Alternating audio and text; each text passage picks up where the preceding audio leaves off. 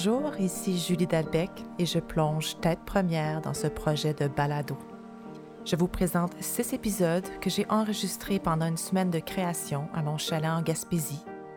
Je vais vous parler de sujets qui me tiennent à cœur avec authenticité, humour et je vais tenter d'être toujours dans la vérité.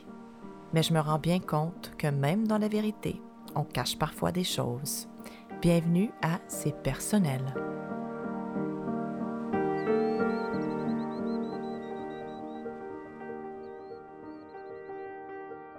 Bonjour à vous tous, à vous tous, à vous toutes. Ici Julie de C'est personnel. J'espère que j'espère que vous allez bien. Ça, c'est comme ma phrase clé quand j'écris des courriels. Il n'y a pas un courriel euh, que j'envoie à client ou collègue sans Bonjour, un tel, j'espère que tu vas bien. C'est un classique, mais c'est sincère. Alors, j'espère que vous allez bien. Euh, je dois avouer que je suis hyper nerveuse. Euh, je suis tout le temps hyper nerveuse avant de, avant de vous parler. Euh, comme je me suis un peu donné euh, comme mission d'être dans, dans la vérité, la vulnérabilité, c'est peut-être ça. C'est peut-être ça qui me rend nerveuse. c'est peut-être juste le trac. Hein? Euh, j'écoutais une émission de Tout le monde en parle avec un hommage à Michel Louvain, puis Guy Lepage disait comment qu'il avait toujours le trac, Monsieur Louvain. Toute sa vie, toute sa carrière, le trac peu importe l'expérience qu'il avait. Je trouve ça, euh, je trouve ça touchant. Ce matin, je réalise que ben, c'est la première fois que je parle. J'ai pas parlé encore de la journée. Euh, alors, j'ai une voix du matin avec un bon café dans le corps et quelques verres d'eau. Euh, c'est le brouillard devant moi. C'est magnifique. J'aime beaucoup le brouillard quand, quand j'ai pas à conduire dedans, quand il n'est pas en dedans de moi et que je me sens perdue, mais le brouillard au bord de la mer, il y a quelque chose de mystérieux, de, de sensuel, euh, même, euh, j'ose même dire ça. C'est beau, c'est doux, puis euh, ça nous permet d'imaginer tout ce qu'on veut. Qu'est-ce qu'il y a de l'autre bord du brouillard?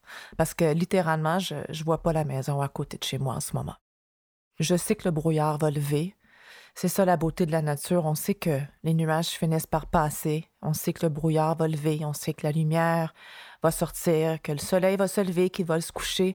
C'est plein de choses que, qui sont acquises. Et puis, euh, je pense qu'on oublie souvent de, transposer toute cette beauté-là de la nature euh, dans nos vies de tous les jours. Hein? Moi, je suis la première à l'oublier.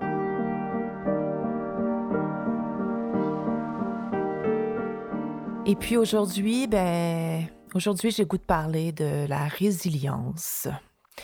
C'est mon mot préféré de 2020-2021. Euh, suite à tout ce qu'on vit comme société, comme planète face à la COVID. C'est un mot que j'aime beaucoup. C'est un mot qui m'a fait grandir. J'ai un exemple de résilience dans ma vie au quotidien qui est ma mère. Euh, je vous en parle plus tard, mais comme je l'aime d'un amour euh, profond inconditionnelle et d'admiration, euh, j'ai pas le choix d'aimer ce mot. Euh, parce qu'elle elle l'incarne parfaitement. Ma belle maman qui s'appelle Marie. Mais la résilience, euh, quand j'ai cherché le mot dans le dictionnaire, je me suis rendu compte qu'il y a plein d'aspects. Alors voilà, j'y vais, je me lance. Résilience. La définition. En termes psychologiques, aptitude d'un individu à se construire et à vivre de manière satisfaisante en dépit de circonstances traumatiques. La résilience écologique. Capacité d'un écosystème, d'un biotope ou d'un groupe d'individus, population espèce, à se rétablir après une perturbation extérieure, incendie, tempête, défrichement, etc.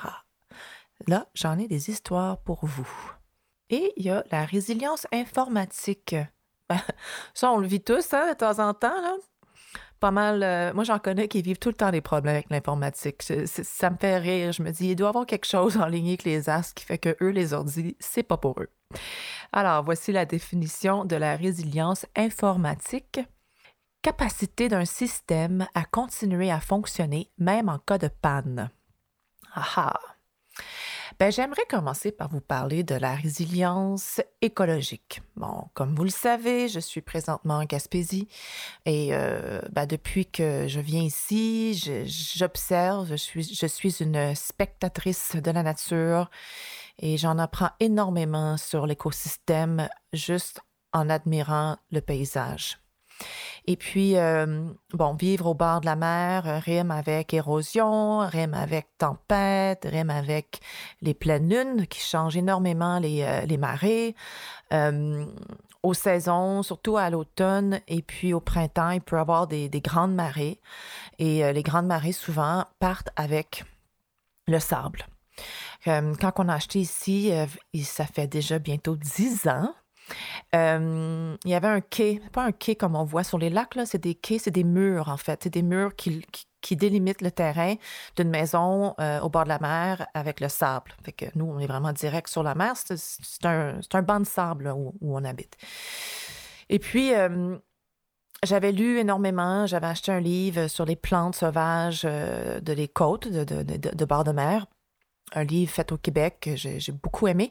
Et puis, euh, j'ai lu que la meilleure façon de, protéger euh, nos berges, c'est de planter des élimes des sables.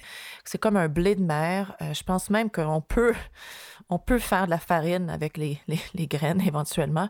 Peut-être un jour, je m'aventurerai là-dedans, mais c'est pas pour tout de suite, mettons. alors, j'en plante aux deux ans à peu près. C'est sûr qu'une grande marée, peu importe ce que tu plantes, elle peut partir avec euh, les herbes. Et tu sais, on nous en avait quand même parlé quand on a acheté. On, savait qu'il y avait ces risques-là. Et il y a eu une ou deux grosses tempêtes après l'achat qui a fait que tout le quai était découvert et qu'on a pris la décision de le laisser partir naturellement. C'est ce qui est arrivé. Pendant un an ou deux, euh, il fallait même qu'on mette des escaliers au bout de notre terrain pour descendre sur la plage. Et euh, c'était déjà arrivé auparavant. C'est quelque chose qui arrive, c'est cyclique. J'ai des voisins qui me disent, il y a eu beaucoup de tempêtes, de l'eau qui est venue jusqu'à la maison. Après ça, le sable revient. C'est vraiment les cycles de la nature. Parce qu'aujourd'hui, là, je vous le dis tout de suite, il n'y a même pas d'escalier au bout de notre terrain. On, marche direct dans le sable. Le sable est tout revenu. J'ai déjà vu quelquefois le sable partir et revenir, mais je le voyais genre quand je revenais de Montréal, puis je constatais les dégâts euh, du printemps. Mais cette année, euh, depuis un an, depuis la COVID, on est ici, écoute, quasiment la moitié de l'année. Et au mois de mars, euh, quand on était ici pour la semaine de relâche, j'ai vu, euh, vu que le sable était parti. il y avait des crêtes, il y avait des trous dans le sable, il y avait comme, tu voyais vraiment des, des endroits où c'était arraché, on voyait même les racines de nos élimes. Puis bon, c'est toujours un petit peu inquiétant, j'essaie d'avoir confiance, mais bon, je me suis demandé de quoi aurait l'air euh, ma plage pendant l'été. Et puis une semaine ou deux plus tard, euh, je regarde par la fenêtre, comme, comme presque toujours, et il y a des grosses vagues noires, comme complètement noires. C'était magnifique. Il y avait une cinquantaine, sinon plus, de goélands qui fonçaient dans les vagues, puis qui pêchaient, qui se nourrissaient probablement d'algues, de petites crevettes, de, bébés crabes peut-être. C'était magnifique, c'était la folie. Puis je comprenais pas ces vagues noires là, donc j'ai décidé de sortir dehors, j'ai décidé d'aller observer de près. Ben c'était c'était le sable. La mer rapportait le sable sous mes yeux. J'avais jamais, jamais, jamais vu ça. C'est ça qui est merveilleux ici. À chaque fois que je viens, je vois quelque chose que j'ai jamais vu auparavant. Mais ça, c'était magique. Sous mes yeux, je voyais mère nature me rapporter mon sable, le sable de, mes voisins, le sable du banc. Mais la mer nous a ramené le sable et c'est ça que j'appelle la résilience écologique. La mer, la vie, la nature, c'est un cycle. Il faut faire confiance. Il faut accepter. La mer, elle se pose pas de questions.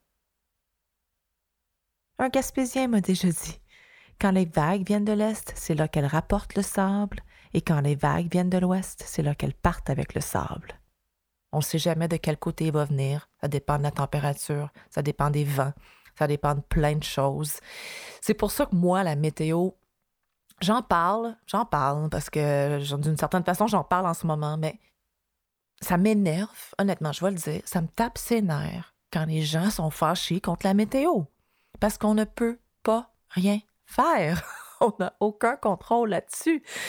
Ça aussi, c'est la résilience. Bon, vous allez me dire, changement climatique, l'homme est en train de détruire la planète. 100% oui, oui, oui, je sais, je suis pas, je suis pas naïve sur ce sujet-là, mais je pense quand même que la météo en général, à tous les jours, on n'y peut rien. Il faut l'accepter. On est dans la mi-fin avril, puis il y a eu des tempêtes de neige. Puis dans deux semaines, il va faire super chaud. Je vois toute, cette beauté de la nature quand je suis ici. Ça me rappelle qu'il faut être résilient sur plein d'autres thèmes. Puis un des thèmes dans la vie de tout le monde en ce moment, c'est la COVID. COVID-19, comme dirait mon chum. J'ai pas le choix d'essayer d'être résiliente face à tout ça parce que je n'ai pas le contrôle non plus, puis vous ne l'avez pas non plus.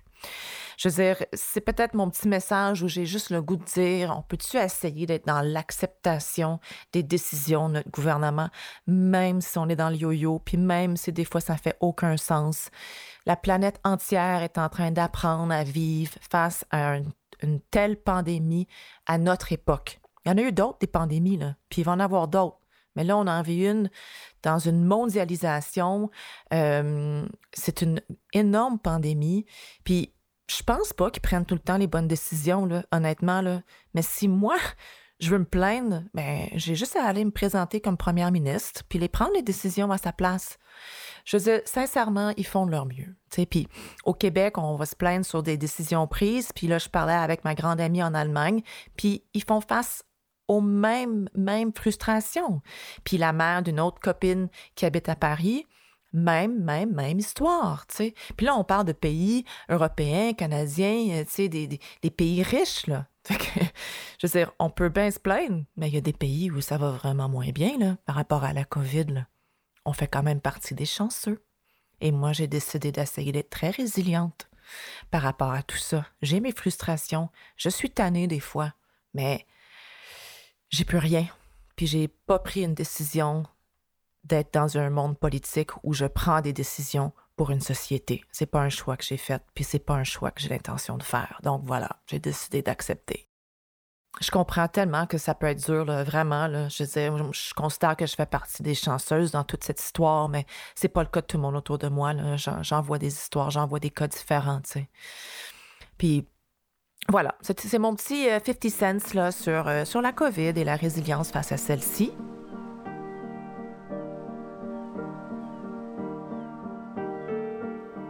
Une autre histoire de résilience qui me touche euh, beaucoup plus, c'est celle de ma mère, Marie, qui est un, qui, qui justement, c'est elle qui m'a montré à être responsable de mes gestes, c'est elle qui m'a montré à assumer mes choix. C'est elle qui m'a montré à être forte et indépendante. C'est toutes des valeurs super importantes pour elle. Probablement parce qu'elle, elle n'a pas eu ça. Donc, elle a décidé de tout nous donner à ma sœur et moi, ce qu'elle, elle n'a pas eu. Puis quand je suis née, ma mère, a eu un cancer fulgurant de la langue. Ça, c'est une femme euh, grano là, qui fume pas, puis qui boit pas, puis qui était hyper santé, là, obsédée même par la santé. Euh, gravement malade, elle décide de prendre beaucoup plus de, radiologie. À cette époque-là, tu pouvais en demander plus, 1976, euh, parce qu'elle ne veut pas mourir. Évidemment, elle a deux bébés à la maison, deux ans et bébé naissant. donc, elle fait tout pour se battre, elle reste debout. Elle se conduit elle-même à l'hôpital. Mon père était présent. Euh, c'est juste qu'elle était, euh, elle avait la tête dure, puis elle voulait s'occuper d'elle-même. Et puis, euh, ben, toute cette radio, à cette époque-là, on lui avait bien dit que ça se pouvait qu'il y ait des séquelles, et puis, ben, il en a eu. Il en a eu des graves. Et aujourd'hui, 44 ans plus tard, elle est handicapée des deux bras. Et puis, ça me fait beaucoup, beaucoup, beaucoup de peine. Mais j'ai pas le droit à la pitié, puis j'ai pas le droit à rien de ça face à cette femme parce que elle, elle se tient debout.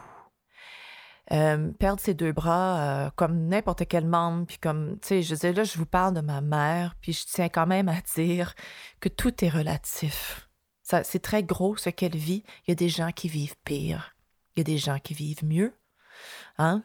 elle aussi, elle m'a appris ça Elle m'a toujours appris de relativiser, même que, honnêtement, ça me frustrait tellement quand j'étais jeune parce qu'il fallait toujours qu'elle me mette une autre histoire. Il fallait toujours qu'elle me raconte. Si moi, j'avais juste besoin de pitié, puis j'avais juste le goût d'appeler, puis chialer de ma pauvre petite vie parce que j'étais donc insécure et triste pendant mon adolescence et ma jeune vingtaine, elle, elle ramenait tout le temps une histoire pire. Ça me frustrait énormément. Aujourd'hui, je la remercie pour ça. Puis aujourd'hui, je fais ça avec mes filles, puis je les frustre énormément. Hein? Ça, ça aussi, c'est le cycle, le cycle naturel de la vie. Mais ma mère, à travers sa... C'est même pas nécessairement une maladie aujourd'hui, c'est une dégénération des nerfs suite à une radiologie intense en 1976. Elle, elle marche la tête haute. Elle a travaillé aussi longtemps qu'elle l'a pu parce qu'elle dit, ma mère a toujours dit, le travail, c'est la vie. Elle travaille plus, là. Mais euh, cette semaine, elle est allée aider une amie avec sa comptabilité. Fait que voilà, je veux dire, quand elle fait ça, elle s'épuise, ça me fâche, mais ça la garde en vie. Ça lui donne une raison d'être. Ça lui donne une raison de se sentir utile. Et elle, dans sa résilience face à la maladie, elle a appris à se sentir utile et en restant active. Elle a une main qui lui reste un peu, donc elle peut naviguer sur son iPad, mais éventuellement, elle ne pourra plus faire ça. C'est ça la vérité. Je le sais, on le sait tous. On est dans une période en ce moment où on voit tout ça dégénérer de, plus en plus vite, puis c'est inquiétant, mais elle ne nous inquiète pas parce qu'elle est forte. Elle allume les lumières avec son nez. Elle trouve des façons pour ramasser des trucs à terre ça veut se mettre un chapeau, ben elle se penche parce que elle peut pas lever ses bras. Il, ne lève plus. Ça, ça fait longtemps. Ça fait longtemps que ma mère ne peut pas prendre nos enfants dans ses bras. Ma mère ne peut pas me prendre dans ses bras. Puis c'est la COVID. Finalement, pour elle, la COVID n'a pas changé grand-chose. Sauf le fait qu'elle nous voit moins, mais c'est certain que ma sœur et moi, on se trouve des moments pour aller la voir. C'est là des fois où est-ce qu'il faut tricher un petit peu bien protégée avec un masque, mais c'est pas vrai que j'irai pas donner un peu d'amour à ma mère. Elle n'est pas seule, elle a un conjoint extraordinaire. Pour moi, Marie, c'est la résilience. Et puis, j'apprends d'elle à tout, tout, tous les jours.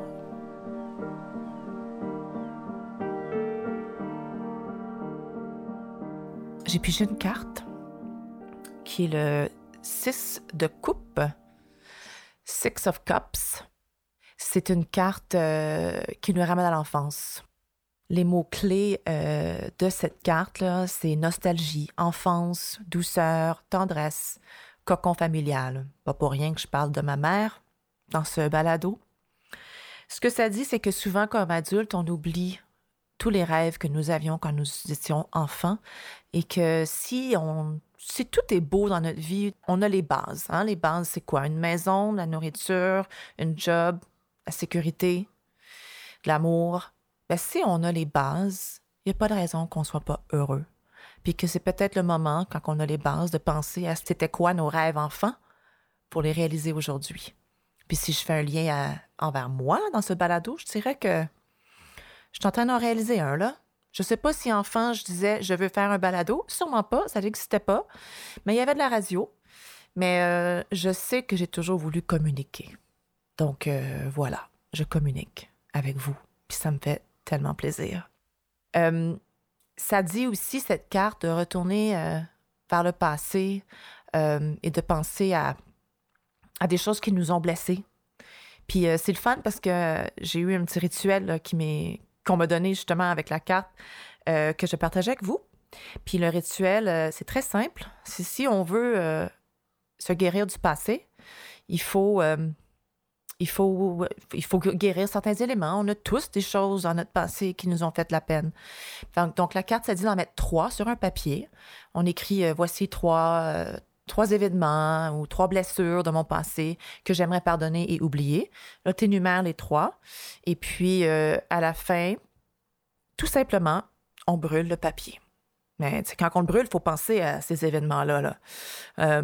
moi, j'ai mis la relation avec mon suite au divorce de mes parents, qui est une vieille, vieille blessure qui revient des fois.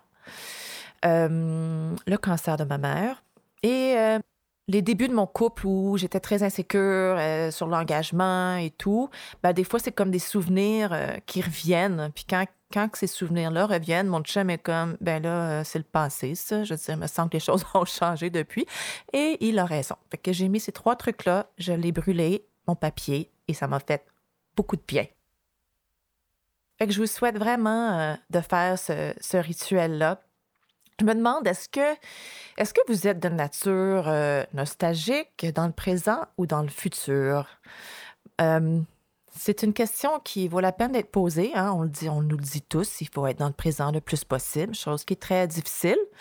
Quand je suis ici, moi, en Gaspésie, je réussis à être dans le présent. Mais quand je suis à Montréal, ben, je m'ennuie de la Gaspésie je veux être en Gaspésie et je pense juste au moment où je vais venir en Gaspésie. Fait que voilà, la Gaspésie m'amène dans tous les temps. Mais non, c'est un peu plus de sérieux. j'essaie d'être le plus possible dans le présent, mais je suis quelqu'un qui peut être assez nostalgique, puis euh, aussi souvent dans le futur. Puis le futur, là, ça, c'est une chose que je, je sais. Quand on est dans le futur, on n'a aucune idée de ce qui va se passer demain puis après-demain. Donc, ça crée beaucoup, beaucoup d'angoisse et d'insécurité de se projeter trop souvent dans le futur. Donc, euh, pensez-y, pensez-y la prochaine fois que vous allez le faire.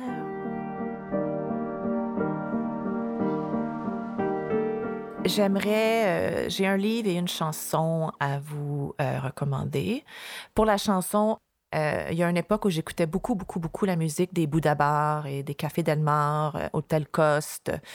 Euh, j'aimais beaucoup ça. C'est très varié. Il y a un côté dansant, il y a un côté un peu techno par moment, puis un côté très, ben, je dirais spirituel. Pour moi, c'est ça. Ça force l'introspection. Fait que je me suis dit que pourquoi pas une chanson de ce genre-là pour la résilience.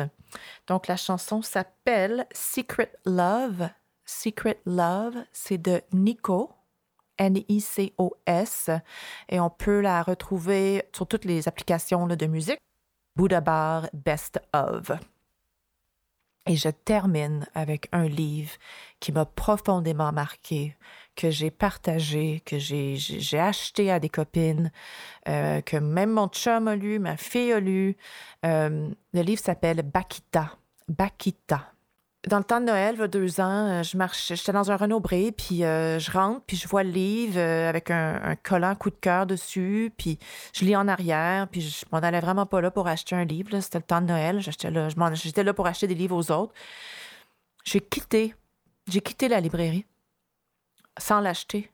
Puis là, en sortant, il y a quelque chose plus fort que moi qui m'a fait virer de part. Puis je suis rentrée en dedans, j'ai pris le livre, je l'ai acheté, je l'ai jamais regretter. Je vais le garder toute ma vie, ce livre, et sûrement le relire. Paquita, c'est une vraie histoire. C'est une euh, femme née au Dakar en 1869 euh, qui a été euh, volée, kidnappée, qui est devenue esclave, qui a vécu les pires atrocités. Et moi, j'aime pas lire de l'horreur. Je ne lis pas d'horreur. Sauf que ça, c'était de l'horreur vraie. Et je l'ai lu. Et j'ai été marquée profondément marqué. Mais ce qui est merveilleux de cette histoire, c'est de l'horreur de voir tout ce que Bakita a vécu et dû surmonter. Mais il y a deux histoires. Il y a l'histoire en Afrique et il y a l'histoire de sa salvation, de sa de l'histoire où elle a été sauvée, amenée en Italie et devenue religieuse. Euh, c'est tellement beau, C'est tellement un beau livre. Ça a été écrit par Véronique Olmy, O-L-M-I. Et puis, euh, en fait, c'est cute l'histoire parce que l'auteur raconte qu'elle était partie en vacances en Italie. Euh, c'est une Française. Elle est partie en Italie, elle est rentrée dans une église et dans l'église, il y a cette affiche d'une femme noire, noire, la peau noire, d'une religieuse. Puis elle, a été marquée, elle a été, elle a été touchée, puis elle voulait savoir qui était cette femme.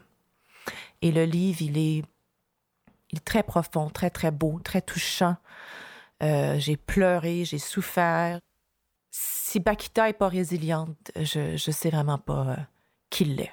Parce que elle, c'est la, la résilience absolue. c'est magnifique. Je vous le conseille, je suis certaine qu'il est en librairie. Voilà, je vous souhaite une bonne continuité, une bonne journée, une bonne ride de vélo, une bonne marche, une bonne nuit. C'est ça la beauté avec les balados et toute émission qu'on peut maintenant regarder à, notre guise C'est selon votre horaire. Fait que voilà, je vous embrasse. Merci infiniment de m'écouter. Vous venez d'écouter le balado C'est personnel, produit, conçu, réalisé, monté et animé par moi, Julie Dalbec. Mon objectif est de sortir un épisode aux deux semaines, donc soyez à l'affût. Si vous voulez en savoir plus sur les livres et les chansons que je partage avec vous dans chaque épisode, je vous invite à soit aller sur la page Facebook C'est personnel ou euh, tous les détails sont dans les descriptions des épisodes sur l'application que vous avez choisie pour m'écouter. Vous pouvez également me suivre sur Instagram à Juliane Dalbec.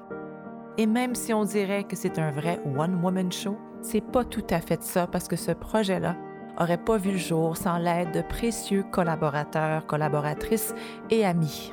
Merci Marie-Ève Pelletier, ma coach de voix, sans qui ce projet-là n'aurait jamais abouti. Merci à Giuliano Bossa, mon collègue, mon ami, un créateur que j'aime beaucoup, qui a composé la musique et les effets sonores. Merci à Benoît Dame, qui a mixé le projet Merci à Sean Grenier, mon conseiller Facebook, Instagram, mise en ligne, contenu et toute autre tâche connexe. Merci à Eliane Ducrot, la femme, l'amie, l'artiste. C'est elle qui a créé l'identité visuelle.